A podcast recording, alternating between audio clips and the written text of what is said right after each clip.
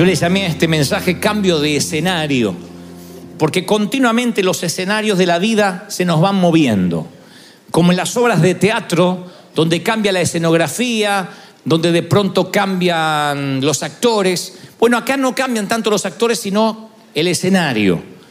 Y el cambio de escenario en la vida es continuamente, no solo cuando tenemos 20 años, 30, 40, continuamente la vida está en movimiento y uno tiene que estar preparado para esos cambios, para redefinir las prioridades.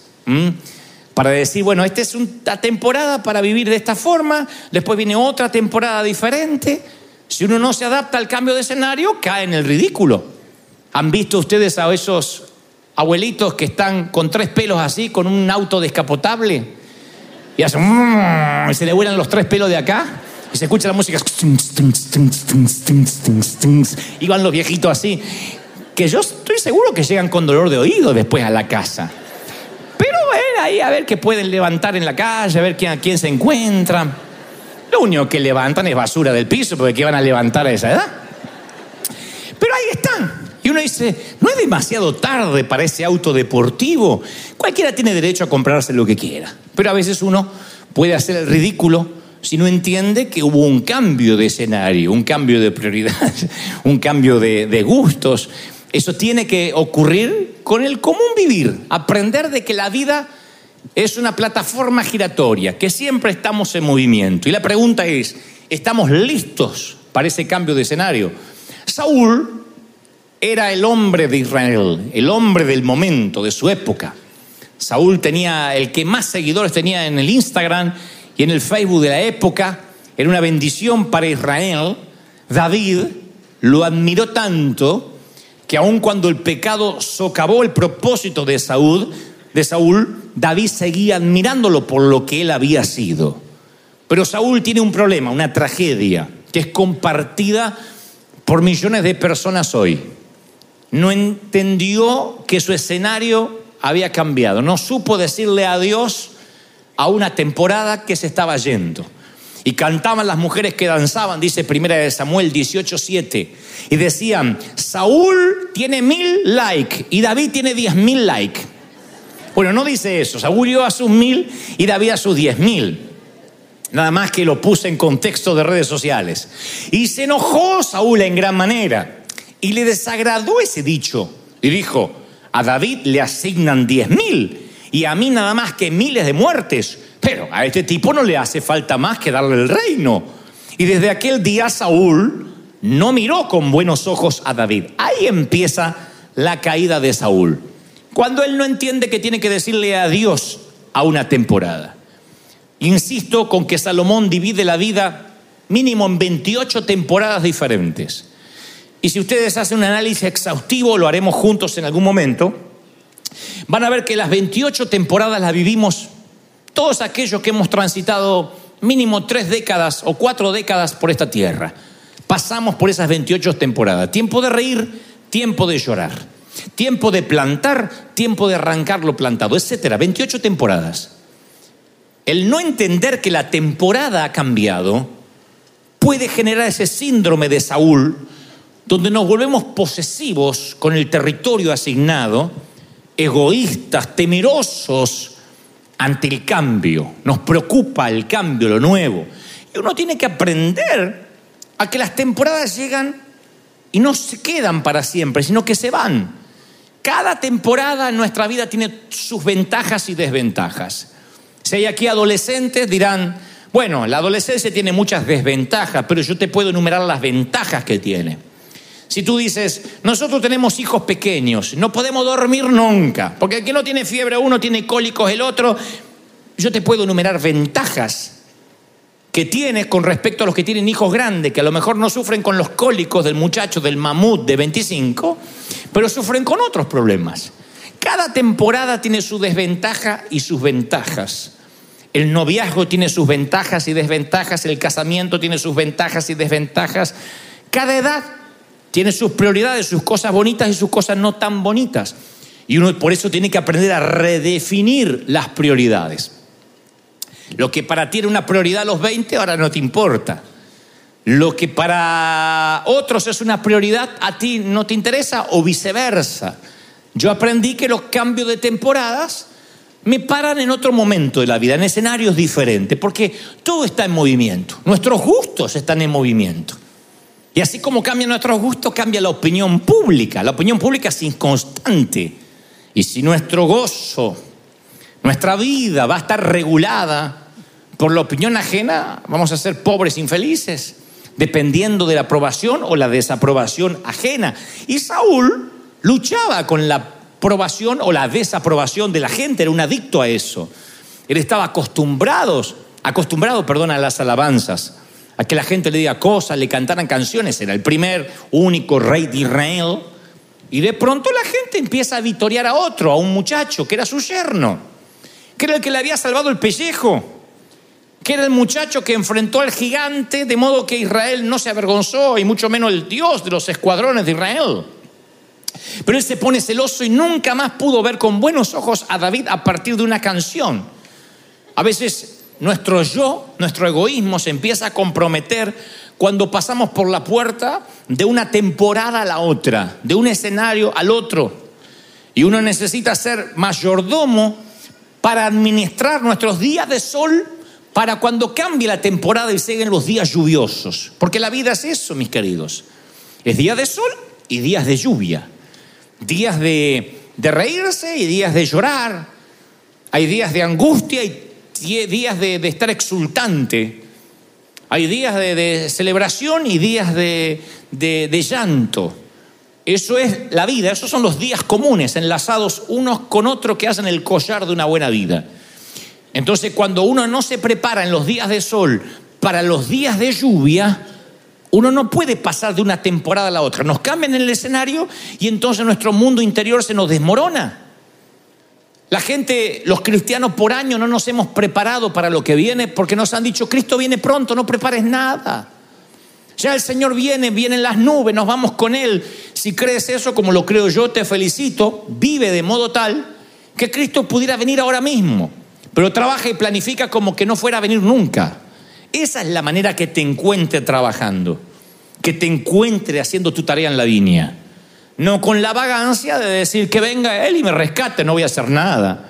Porque eso genera un montón de gente que no tiene sueños, que no tiene visión, que tiene castrada su, su, futuro, lo que Dios tenía para con ellos. Entonces, independientemente de que creamos que el Señor viene y lo estemos esperando con premura, uno debe trabajar, esforzarse, decir, bueno, mi temporada va a cambiar, no siempre va a ser así. No todo se va a mantener igual. La vida cambia, los actores de reparto cambian, los que están a tu alrededor cambia. De pronto tenías un matrimonio, se deshace el matrimonio y tu escenario cambia. De pronto tenías una pareja y enviudas de una manera fortuita. Y tu escenario cambia de la noche a la mañana. Cambian los actores, cambian tu entorno, cambia tu mañana, cambia tu anochecer, cambian los cumpleaños, cambian los días del padre, cambian los días de la madre, cambia tu manera de celebrar la Navidad, cambia el escenario. Yo no te estoy diciendo que te prepares para una tragedia necesariamente, pero sí para los cambios de escenario. Porque si la identidad nuestra está aferrada a un escenario, cuando se mueva el escenario se nos desmorona el mundo interior. Hay pastores que ya no pueden predicar y contemplan el suicidio. Después de haber ayudado a tantos a vivir, contemplan no tener sentido de vivir. Y si bien algunos no se atreven a cometer el pecado del suicidio, se empiezan a dejar morir. La depresión empieza a crecer a pasos agigantados y ya no tiene sentido su vida porque no puede predicar como lo hacía antes. ¿Por qué? Porque su identidad está asignada o está relacionada con lo que decía, con lo que hacía, con la tarea de Dios en lugar del Dios de las tareas. Y hay un momento que los escenarios cambian. Moisés, perdón, se sentía en el mejor momento cuando apalea a un egipcio.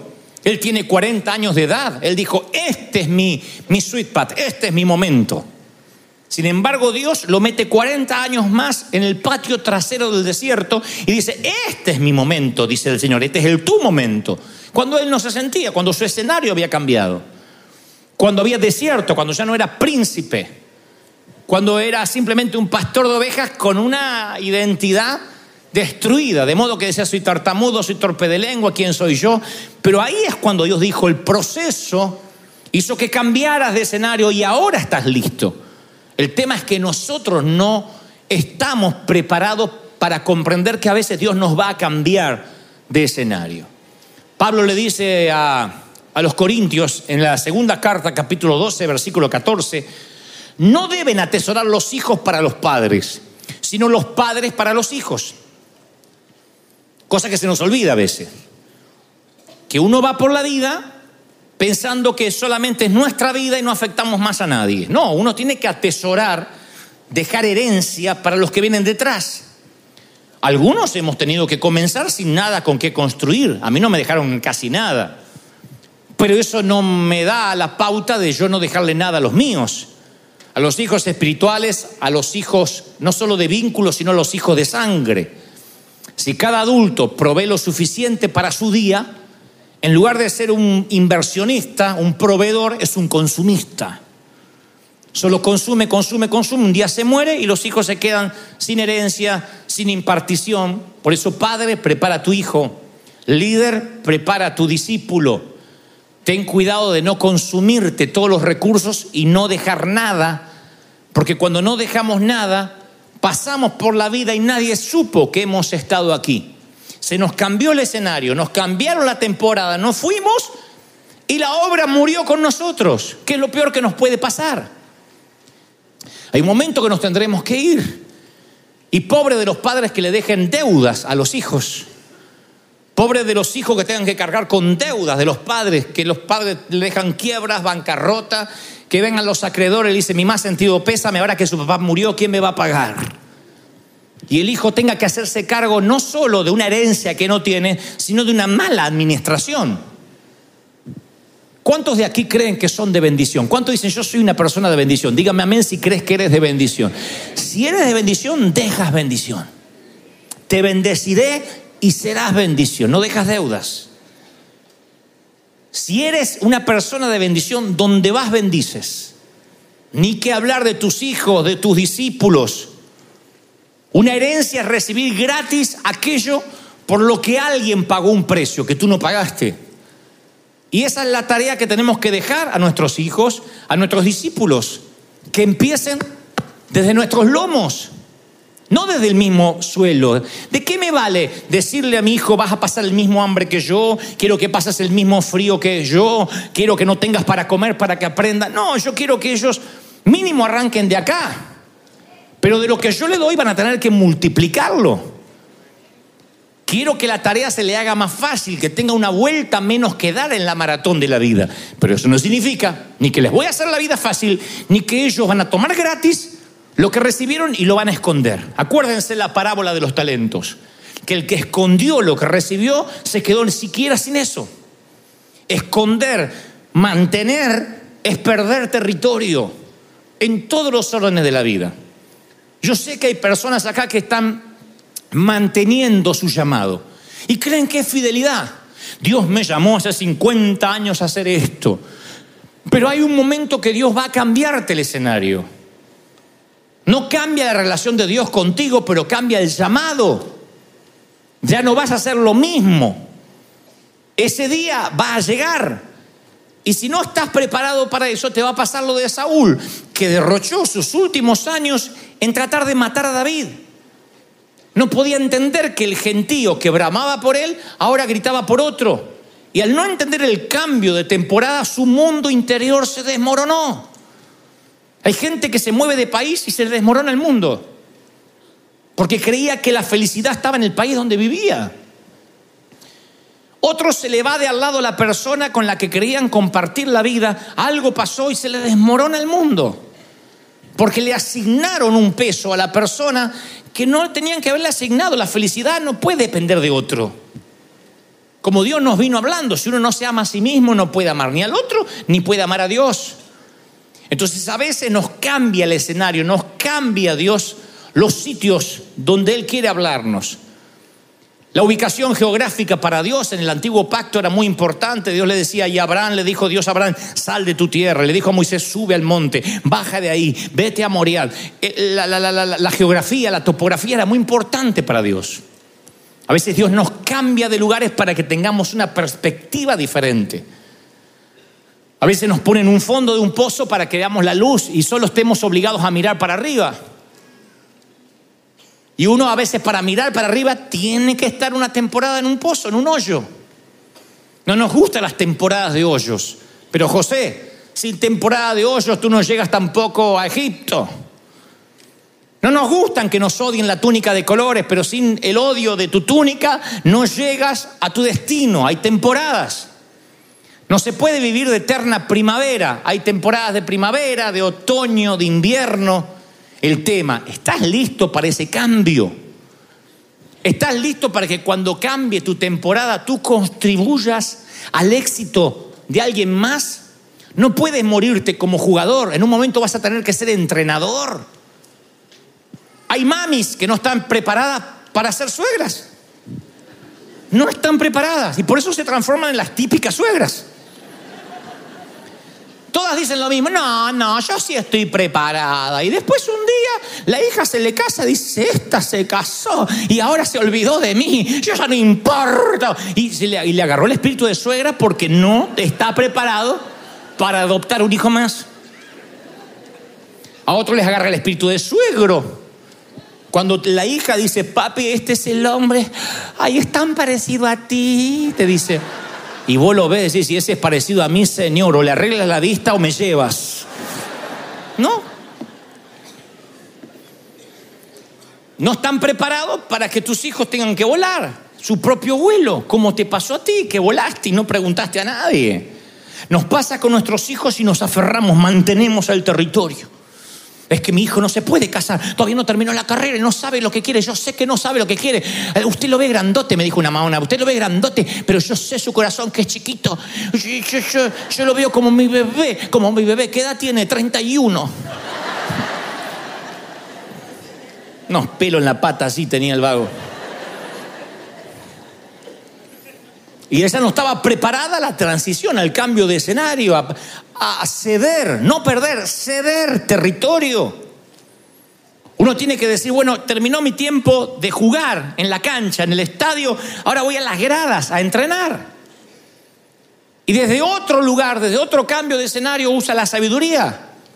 David se hizo famoso, entra en las grandes ligas bíblicas matando a un gigante. Es el mata gigante David, primer mote por el cual se conocerá el salmista. Antes de que sea rey, antes de que sea salmista, antes de que sea un hombre conforme al corazón de Dios, será un niño que mate a un tipo de cuatro metros de estatura, un Hulk, que llega al valle de él a desafiar a los escuadrones de Israel. Pero ahora David ya es rey. Ahora David tiene cuarenta y tantos años y vuelve a salir a la guerra y enfrenta a otro gigante. Y los muchachos que están con David lo dejan porque dice, si hay alguien que sabe matar gigantes y hizo famoso por matar gigantes, es David. Y se enfrenta, dice el segundo libro de Samuel 21, 16, con un hijo de los gigantes que casi lo liquida a David. Y entonces uno de los muchachos de David llega en su ayuda y hiere al gigante y lo mata. Y los hombres de David le juraron diciendo, David, nunca más en adelante salgas con nosotros a la batalla. No sea que te maten y apagues la lámpara de Israel. Que te mates y no tengamos más guía. Esto lo vemos como algo épico. Ay, cómo querían los muchachos a David. Imagínense esto para la hombría de David. Para la testosterona de David. Porque David dice una versión que ahora no la traje en la Biblia, tenía abuelastros mexicanos. David dijo, ¿qué pasó? ¿Qué pasó? Que soy macho. Dijo. No salgas, porque si te matas, si te matan, apaga la lámpara de Israel. David descubrió que su llamado había cambiado. La iglesia mis queridos, nunca nos preparó para esto, que el llamado un día va a cambiar. Nunca nos dicen, Dios te llamó y te llamó para siempre, y morimos con las botas puestas. hay un momento que el llamado cambia. Y te diré por qué cambia. Porque David ya no era necesario para matar gigantes. Y no estaba equipado para matar gigantes. Ni era necesario, ni estaba equipado para hacerlo. Dos frases que son principios de la sabiduría. Hay cosas para las cuales en la vida ya no eres necesario. Con todo el dolor del alma, mami, tu nene ya no te necesita por lo menos del modo que tú crees. Ya no eres necesario en ese modo. Vas a ser necesaria en tu sabiduría. Cuando te vengan a buscar, no des consejo hasta que te lo pidan. Cuando vengan por ti. Pero cambia el escenario porque ya no eres necesario. No estás equipado. Hoy, ¿cómo nos cuesta esto? Cuando nos dicen ya, ya no estás equipado. Ya no te entienden como antes. Lo que te gustaba a ti no le gusta ya a la gente. Hay artistas que se aferran a un llamado, a una forma, a un personaje y no cambia. ¿Vieron las películas de Rambo, la última? ¿Quiénes van a ver ese Rambo? Los nostálgicos. Yo vi el primer Rambo. ¿Lo vieron a Schwarzenegger? Hasta la vista, baby, que sale con un, con un, un bastón. Harrison Ford, de Indiana Jones. Actores que de pronto se aferraron, la gente los tiene en una imagen. Y encima la gente que los va a ver al cine dice, mm, no me gustó, está muy viejo. ¿Pero qué querés? ¿Y le sacaron el respirador para que hiciera la película?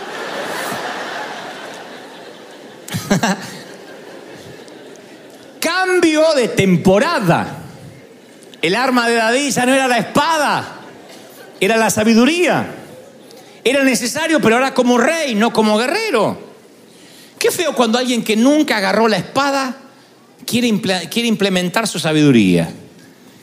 ¿No es cierto? Y qué feo cuando alguien que debería darnos sabiduría todavía se empeña en empuñar la espada.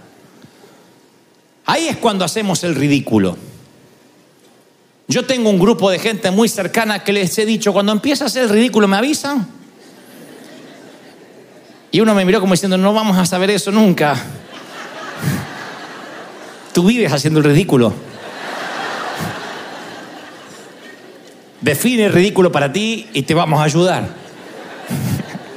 yo dije, tienes razón, cuando haga muy ridículo. Defínelo. Y ya ahí me sentí ofendido. Dije, eh, estoy hablando cuando me orine. Estoy hablando cuando empiece a repetir la misma historia, cuando diga reciban y salgan los dientes. Díganme unos minutos antes, Dante, ya no mate gigantes. Siéntate a impartir sabiduría. Tú eres la sabiduría de buenas y malas decisiones y las queremos oír. Tu llamado va a cambiar, prepárate porque va a cambiar. Si no, no vamos a transformar en esas iglesias. Aquí no hay diáconos, pero donde esos diáconos se enquistaban en la puerta. Nosotros, Dios sabe que no miento, oramos, hicimos cadena de oración para que se muriera el diácono. Estaba joven, pero quería, bueno, joven, tenía sesenta y pico de años, pero Señor, llévatelo, llévatelo, llévatelo. Una, escuchamos ambulancia, decíamos, bueno, por ahí Dios nos escuchó y lo mataron en la esquina. Queríamos que se lo lleve. Porque la iglesia iba a su ritmo, a su manera. La gente tenía que sentarse donde él quería. Ni obedecía al pastor porque él había fundado la iglesia. Y estaba enquistado ahí. Dios me llamó para ser portero. Y no lo movían de ahí. Y de pronto quedó arcaico, obsoleto al cambio, al escenario, y él no lo podía entender. Gloria a Dios que Dios finalmente escuchó nuestras oraciones y se lo llevó. Ahí debe estar de portero en alguna parte pensando que Él decide quién entra y quién no. Entonces uno tiene que amar más al Dios que te asignó la tarea que a las tareas que te asigna Dios. Uno se enamora de la tarea y uno empieza a amar lo que hace para Dios. Es que Dios me encomendó esto y uno se enamora. Y Dios a veces te cambia la tarea y no cambia tu relación con Dios. Tu caminar con Dios sigue siendo igual. Lo que cambió es la tarea asignada. Dios te dice, ya no quiero que me sirvas de esa manera, porque la vida está en movimiento, porque todo está sujeto a cambio y porque el escenario de la vida es móvil. Entender esto te evita dolores de cabeza. Pero si te enamoras de la tarea, te cambian el escenario, ya no quieres vivir. Es que no sirvo, que soy inútil, que me dijeron que soy vieja, me sacaron porque soy fea. Empiezan un montón de, de boberías que no, no resisten análisis, porque te aferraste a una tarea. David casi lo mata a un gigante y por sentido común, dicen los muchachos, los generales, matan a David, se nos termina se nos termina la nación tal como la conocemos. Le dicen, no, David, quédate aquí, nos enseñas cómo batallar, las estrategias, nos haces dibujos, planos. ¿Para qué queremos? Eres una persona muy valiosa para hacer lo que siempre hiciste y esto va para ti. Eres una persona muy valiosa para hacer lo mismo toda la vida. Hay momentos que el escenario cambia tienes que adaptarte. No te jubiló el Señor, no te retiró el Señor, te cambió de asignación. Y en esa asignación nueva es como darte un, una, app nueva, es como darte una aplicación nueva. En esa asignación nueva empiezas a cambiar cosas y entender que Dios te está reubicando para que como Padre espiritual impartas en otro. Recuerde que el Señor dice que los justos son como árbol plantado a corrientes de agua, Salmo 1.3, que da su fruto, oigan, en su tiempo, no siempre. El fruto lo da en su tiempo, el mandarino da mandarinas en su tiempo. ¿Sí? La higuera da higos cuando es temporada de higos. Pero aclara el salmista, y su hoja no cae. Aquí vamos a separar frutos de hoja. Saúl no entendió que terminó su tiempo fructífero, pero que tenía que haber mantenido su hoja. Un árbol sin fruto está solo fuera de temporada. Un árbol sin hojas está seco. Y que no demos fruto no significa que nos tengamos que secar. A veces no es nuestro mejor tiempo, pero tenemos que entender que tenemos que seguir teniendo hojas, como pasa con jugadores de fútbol. Vaya deporte cruel, que para jugar al fútbol tiene que empezar mínimamente a los 16, 17 años en las inferiores. Para los 23, 24, la mayoría se le acaba la carrera a menos que sea una mega estrella. ¿Qué hace el jugador luego? Entrena, pone escuelas de fútbol, va de director técnico, ayuda, pertenece a un equipo técnico, entiende que ya no tiene frutos para que la gente lo vitoree cuando hace un gol, pero tiene hojas para que bajo su sombra puedan nacer frutos, aunque sea de otros árboles. Terminas produciendo a través de otras vidas. ¿Soy claro lo que trato de decir? Uno ministra, genera a través de otras vidas. Si yo hubiese terminado de evangelista mis días, no hubiese nunca impartido lo que he podido impartir estos 10 años. Entonces cuando viene alguien y me dice, Dante, yo aprendí tal cosa y aprendí tal otra y me animé a tantas cosas porque escuché aquel mensaje, siento que cuando yo me haya ido, mi fruto, aunque sea de otro árbol, estará surgiendo porque alguien fue impactado e inspirado. Porque alguien recibió la misma impartición y ahora está generándolo. El llamado cambia. Los reflectores dejan de iluminarte, iluminan al otro. Y así como la multitud y el aplauso se desvanece, hay que comprender que el alejamiento de la multitud no significa el alejamiento de Dios. Los papeles cambian, los trajes cambian, el escenario está sobre rueda, pero Dios sigue manteniéndose fiel. Dios dice, ahora te quiero usar desde otro lugar, te quiero usar desde otro punto de vista, como no había sido usado antes. Por eso es necesario los mentores, los padres espirituales y entender cuándo termina tu temporada de hijo y empieza tu temporada de padre. Algunos en la infancia no tuvieron un papá del cual aprender y necesitan espiritualmente asignarse un padre. David fue alguien abandonado por sus hermanos, por su papá. La Biblia no lo dice de manera explícita, pero cuando Samuel va a ungir a los hijos, le dice, llama a todos tus hijos y, Isaí no llama al menor. Y cuando le dice, no falta alguien, dice, sí, Como diciendo, no insistas, ese es el renacuajo, ese es el que cuida las ovejas. No le dice, claro, ¿cómo se me pasó? ¿Qué trauma va a tener? No, ese no. Me dijiste un rey para Israel, ¿qué te voy a traer a ese? Con esa actitud de no tener padre ni hermanos, David llega al palacio de Saúl y se aferra a Saúl, pero Saúl era el tipo equivocado porque Saúl tipifica al típico líder que es un tapón, un techo que no te deja crecer. Es el típico líder inseguro. Un líder inseguro tiene miedo que sepas más que él. Tiene miedo que aprendas más, que Dios te revele más. Un líder inseguro le dice a la gente, venga, que yo tengo la unción. Venga porque otro no te puede orar. Un líder inseguro dice, yo soy el que da consejería acá. Ninguno más, porque yo sé qué decir. La inseguridad no le deja delegar. Y en la vida es igual.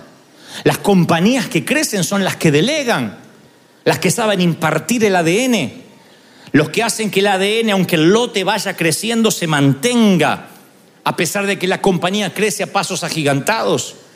Pero aquel que quiere ser patrón y empleado y hacer todo a la vez, su temporada cambia y un día se ve haciendo el ridículo tratando de matar gigantes cuando ya no puede. Lo tenemos que entender hasta en la forma de vernos en la vida, la forma de vestirnos. Hay una edad en que ya no tienes el, equipo, el equipamiento que tenías antes. Alguno no entendió y el que entendió le explica en la casa. Mira así, dice, eso no tienes equipo. No prepararse para eso es querer aferrarse. Ustedes vieron, por ejemplo, gente que, que se opera o que se hace cirugías. No tengo en especial nada en contra de los que se hacen cirugías, pero yo nunca he visto a una dama o a un hombre muy adulto operado y que yo dijera, ah, un chico de 20. No, es un viejo operado.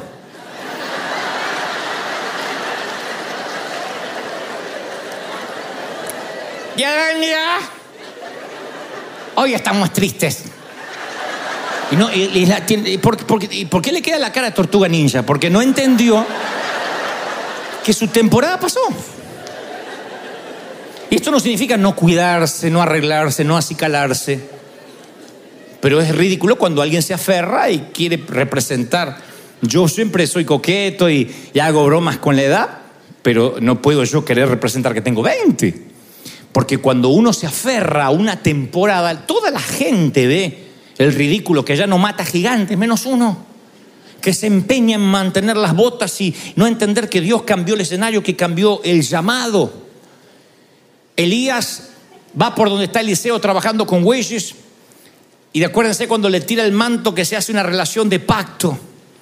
Eliseo dice, tú vas a ser mi padre espiritual, me despido de mi familia y me voy contigo. Y empezó una relación de pacto entre los dos, de padre e hijo espiritual, y algo se despierta en Elías. Entonces yo voy a decirte esto que alguna vez comenté y lo volveré a repetir.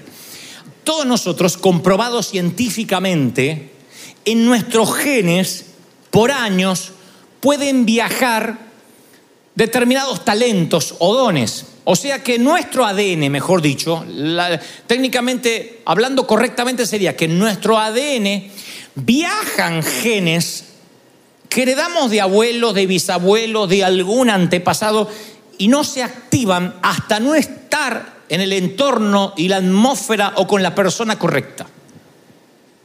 Te lo voy a poner así.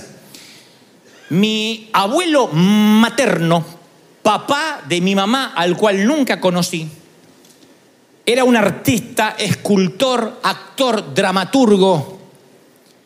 Y yo no lo conocí nunca, porque cuando yo nací, él ya estaba muerto, así que yo nada más conocía a la familia, a los abuelos de los Goebbels, que eran todos los borrachos, los que te morían de cirrosis. Al artista nunca lo conocí. Y un día, con un bloc de hojas, estando solo en casa, se me activó el gen de la creatividad y empecé a dibujar de modo que asombraba a aquellos que habían estudiado dibujo. Si bien es un don divino, mamá siempre decía, eso está en tus genes. Papá era así, un escultor, un dibujante, un artista. Y cuando empecé a actuar frente al espejo decía, me haces acordar al abuelo. Papá era así, vivía actuando, cantando. Viajó en mis genes, quedó allí y se activó cuando estuvo la atmósfera correcta. A veces una persona Acá debe haber gente que tuvo parejas. No digas amén, pero que le vaya al que le quepa el poncho. El que le quepa el saco. Entonces tú dices, ¿cómo puede ser que con fulano o con fulana yo era frío, apático, no sentía nada? Y te convence, yo soy frío, fría, yo soy así. Si tengo que cumplir, cumplo una vez cada año bisiesto, pero nada más. Cambia de pareja porque enviudas, porque... ¿eh? Y de pronto sale la leona de adentro.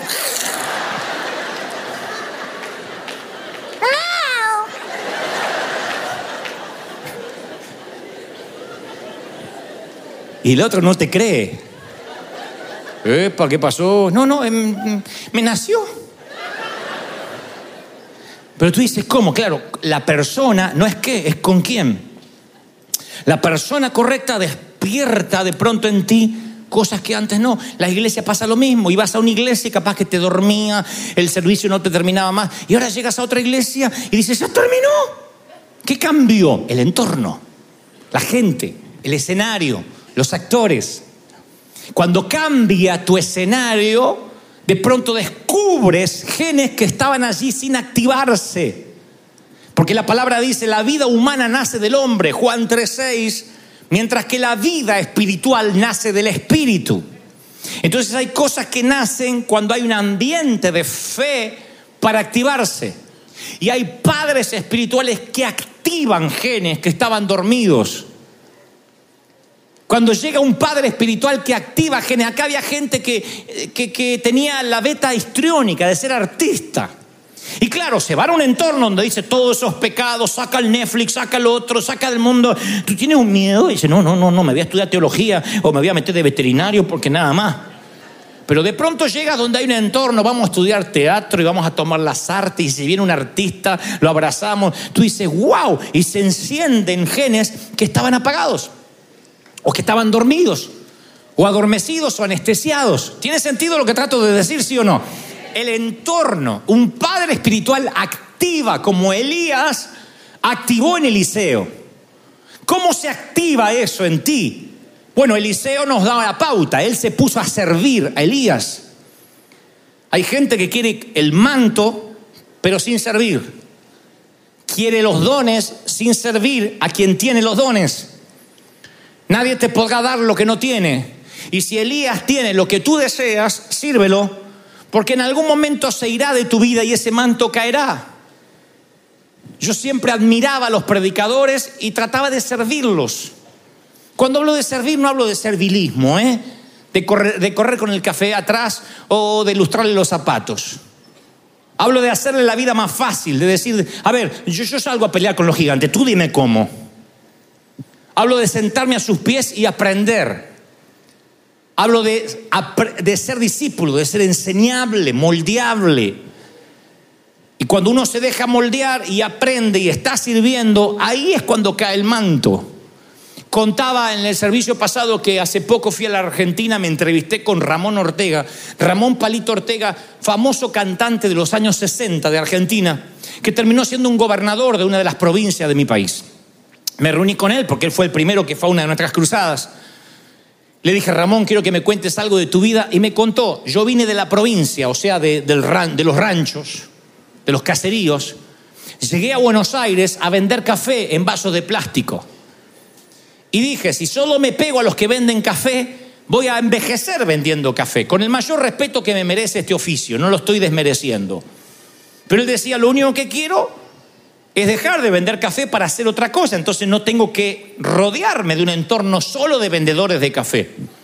Entonces usó el café para pararse en las puertas de los canales de televisión y decir, quiero un cafecito, quiero un cafecito. Y alguien muy famoso le dijo, pasa, pasa y sírvenos café. Y él pagaba los cafés gratis que regalaba, porque le tenía que pagar a quien lo contrataba. Así que cuando regalaba un café, lo ponía de su bolsillo y le daba a los locutores, a los actores. Y ahí se hizo parte conocida del ambiente, del entorno, y un día falta alguien que toque la guitarra. Y uno de ellos le dice, de casualidad tú no tocas la guitarra, sí, sí, y la tengo acá en la moto, y trae la guitarra. A partir de ahí empieza a tocar la guitarra, empieza a actuar, empieza a cantar discos de oro, de platino, millonario, graba películas, se transforma en una estrella y él me dice, todo se debe a que Dios me puso en el lugar indicado, a la hora oportuna. Yo le agrego a esto, todo se debe a que tú amabas ese manto y te pusiste a servir bajo ese manto y cuando el manto cayó, tú estabas ahí. ¿Lo crees de verdad, sí o no? Entonces, ¿cómo quieres un manto sin servir? sin estar ahí. Estate ahí porque un día ese manto va a caer. Miren, cada tanto yo creo que llega a nuestras vidas personas que nos pueden influenciar, personas que nos pueden cambiar. Llegan y son huéspedes, no se quedan para siempre. Son ángeles disfrazados. La palabra de Dios dice que a veces hospedamos ángeles sin saberlo y malinterpretando las escrituras, hay de los que piensan que un ángel necesitaría nuestro hospedaje.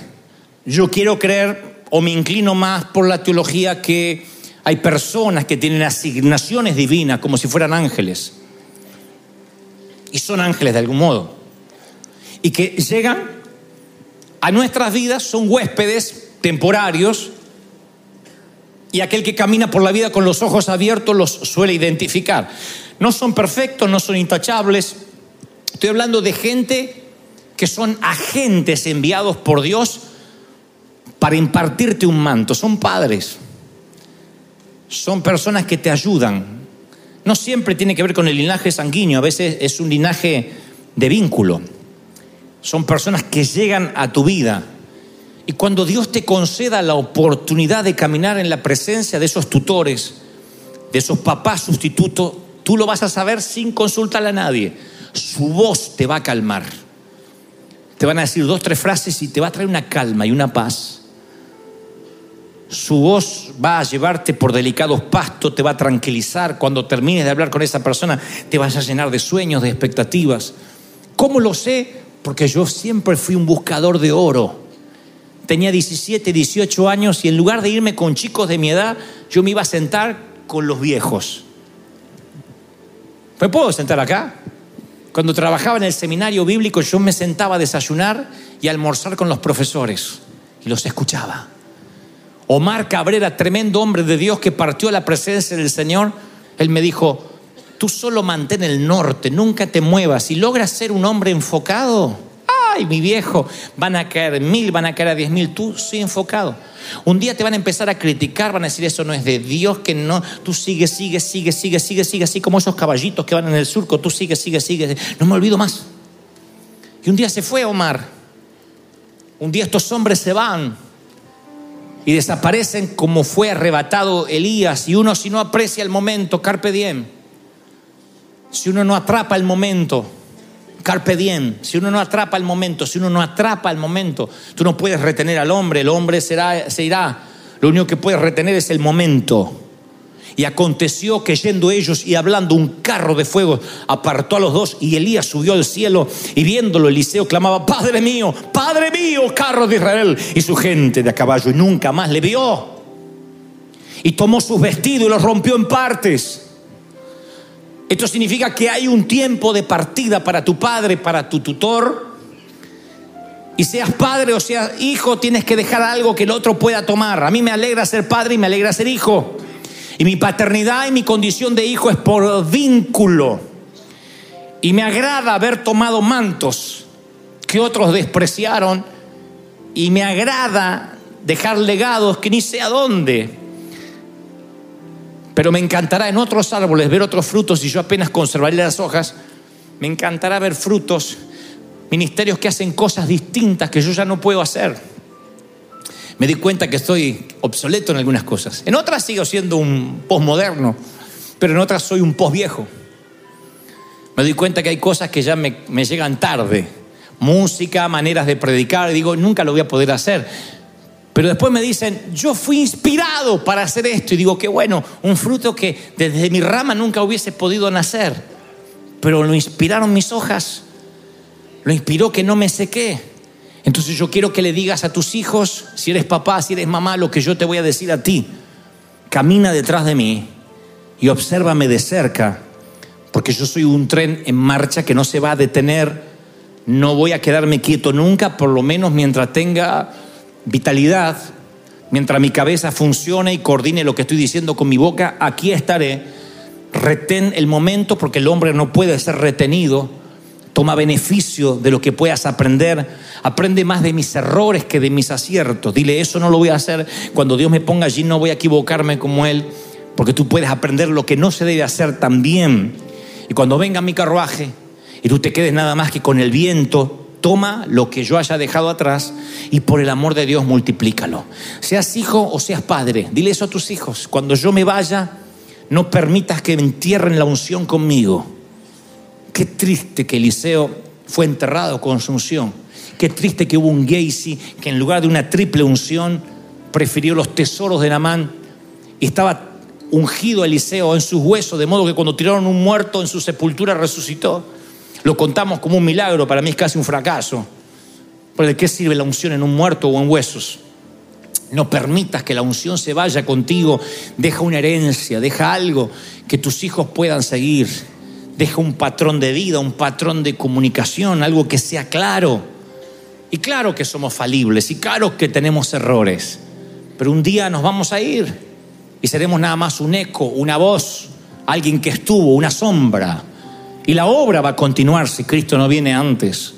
Y nos van a recordar del avivamiento de la calle Broadway. Nos van a recordar como aquellos hispanos que de la nada surgieron, pero habremos sido historia. Tú y yo algún día estaremos en una fotografía vieja. Tú y yo estaremos tal vez no en una foto en blanco y negro, pero sí en una foto que algunos recuerden y dirán, uy, mira, la mayoría están todos muertos. Tenía pelo. Ay, acá me acuerdo, no tenía panza. Todos esos días van a llegar. Algún día alguien nos mirará, se meterá en nuestro álbum de fotografías y habremos sido un recuerdo. Habremos sido esos viejos que mirábamos cuando chicos. Y esa no va a ser la tragedia, porque al cabo esa era la regla de la vida, ¿no? Nos íbamos, desde que llegamos nos estamos yendo. Nadie puede decir que el tiempo fue un gran timador, que te prometieron eternidad de este lado del sol y no te la dieron. Vamos, desde el vientre materno hasta el sepulcro sabe que todos los días te estás muriendo un poco. Así que esas son las reglas de la vida. Eso no debería sorprenderte. Lo que debería sorprenderte hasta casi el borde del pánico es no dejar un legado, no dejar una huella. ¿Qué es una huella? Que tus hijos no tengan que ir, diré casi algo que roza la herejía, pero Dios sabe con qué corazón lo digo que tus hijos no necesariamente tengan que ir a ver qué dice la doctrina, qué dice la palabra respecto a una decisión. Y que, alguien lo confunda, diga esto y lo otro, que no tengan que ir a la Biblia para tomar una decisión, sino que digan, ¿qué haría el viejo? ¿Qué hubiese hecho mamá? Y al hacer y repetir lo que tú hubieses hecho, hacer la voluntad de Dios. Dijo Pablo, tienen problemas para imitar a Cristo, imítenme a mí. Y por consecuencia van a imitar al Señor. Es un efecto dominó. Me fascina que mis hijos digan, ¿qué haría el viejo? ¿Mi papá cómo actuaría? ¿Se acobardaría o iría enfrente en fe? ¿Qué haría mi papá? Me fascina cuando mis hijos más grandes se dan cuenta y me dice, viejo, voy a hacer las cosas sin plata. Le digo, toda la vida. Y me dice, pero ¿cómo te animaste? Porque yo tengo la edad que vos tenías cuando empezaste sin dinero. Le digo, sí. Y me agrada que ellos van a ver, habrán visto la fe, no como una historia. Ellos dirán, mi papá, yo lo vi. Mi viejo, mi viejo nació de un papá que, casi no lo, no lo abrazaba, de una mamá enferma de cáncer. Tenía todos los números para que la vida le fuera mal y sin embargo se resarció. El Espíritu Santo lo hizo nueva criatura, nació de vuelta y que eso lo ayude a crecer. Alguien tiene que decir amén. ¿Tú lo crees? ¿De verdad que lo crees? Vamos, ponte de pie.